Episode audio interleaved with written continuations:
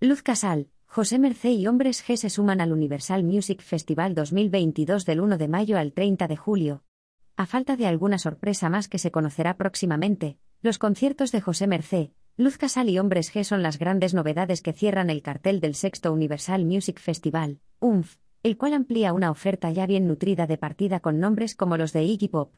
En una rueda de prensa celebrada en su sede habitual, el Teatro Real de Madrid, los responsables de esta cita que llevaba dos años de vacío a causa de la pandemia han presentado una oferta que vuelve a apostar por la excelencia y la cultura, con un rango de artistas muy representativos de su género y que además son leyendas. Como ya se había anunciado previamente, la música arrancará el 1 de mayo con Manuel Carrasco, que como parte de su gira La Cruz del Mapa por grandes estadios presentará en directo sus éxitos aquí en la distancia corta, y con una producción renovada bajo el nombre de Hay que vivir el momento. Luz Casal recuperará el 20 de junio el concierto excepcional ofrecido este pasado verano en la Plaza del Obradoiro de Santiago de Compostela, dentro de los actos del Sacobeo 21-22.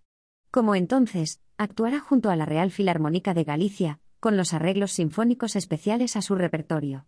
Fue un concierto único. El equipo decimos que fue la gira más corta de mi vida porque acabó en dos horas, ha recordado la artista, presente en la rueda de prensa. Por su carácter, con emoción, con sus fallos y aciertos, con espontaneidad, decidió utilizar la grabación realizada y, según ha anunciado, se convertirá en el primer disco en directo de su carrera, también el primero junto al sello Virgin.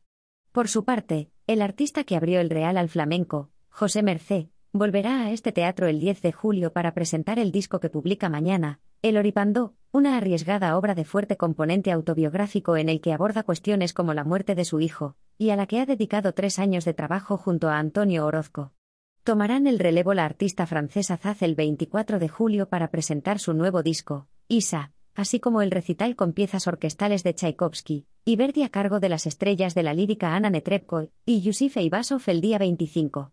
Según se ha asegurado hoy, este evento con la soprano rusa se mantiene pese a que esta misma semana anunció la cancelación de todos sus compromisos de los próximos meses por la polémica generada por su postura tibia frente a la invasión de Ucrania por parte de su país. La leyenda del rock Iggy Pop recalará en el Real por primera vez un día después, el 26, y le tomará el relevo el 27 en versión semiescenificada Hadrian, segunda incursión de Rufus Wainwright en la ópera.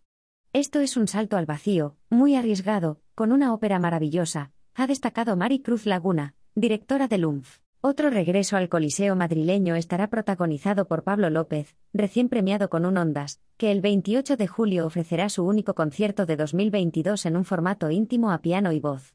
Un día después llegará el turno de Hombres G, que presentarán su último disco, La esquina de Rowland. El gran cierre, el 30 de julio, lo pondrá un homenaje único e irrepetible a Paco de Lucía titulado Infinito, y que contará con John McLaughlin y Aldime Ola, junto a los que en 1981 grabó el emblemático disco en vivo de Guitar Trío, Sara Varas, Miguel Poveda, Niña Pastori y Farruquito, entre otros.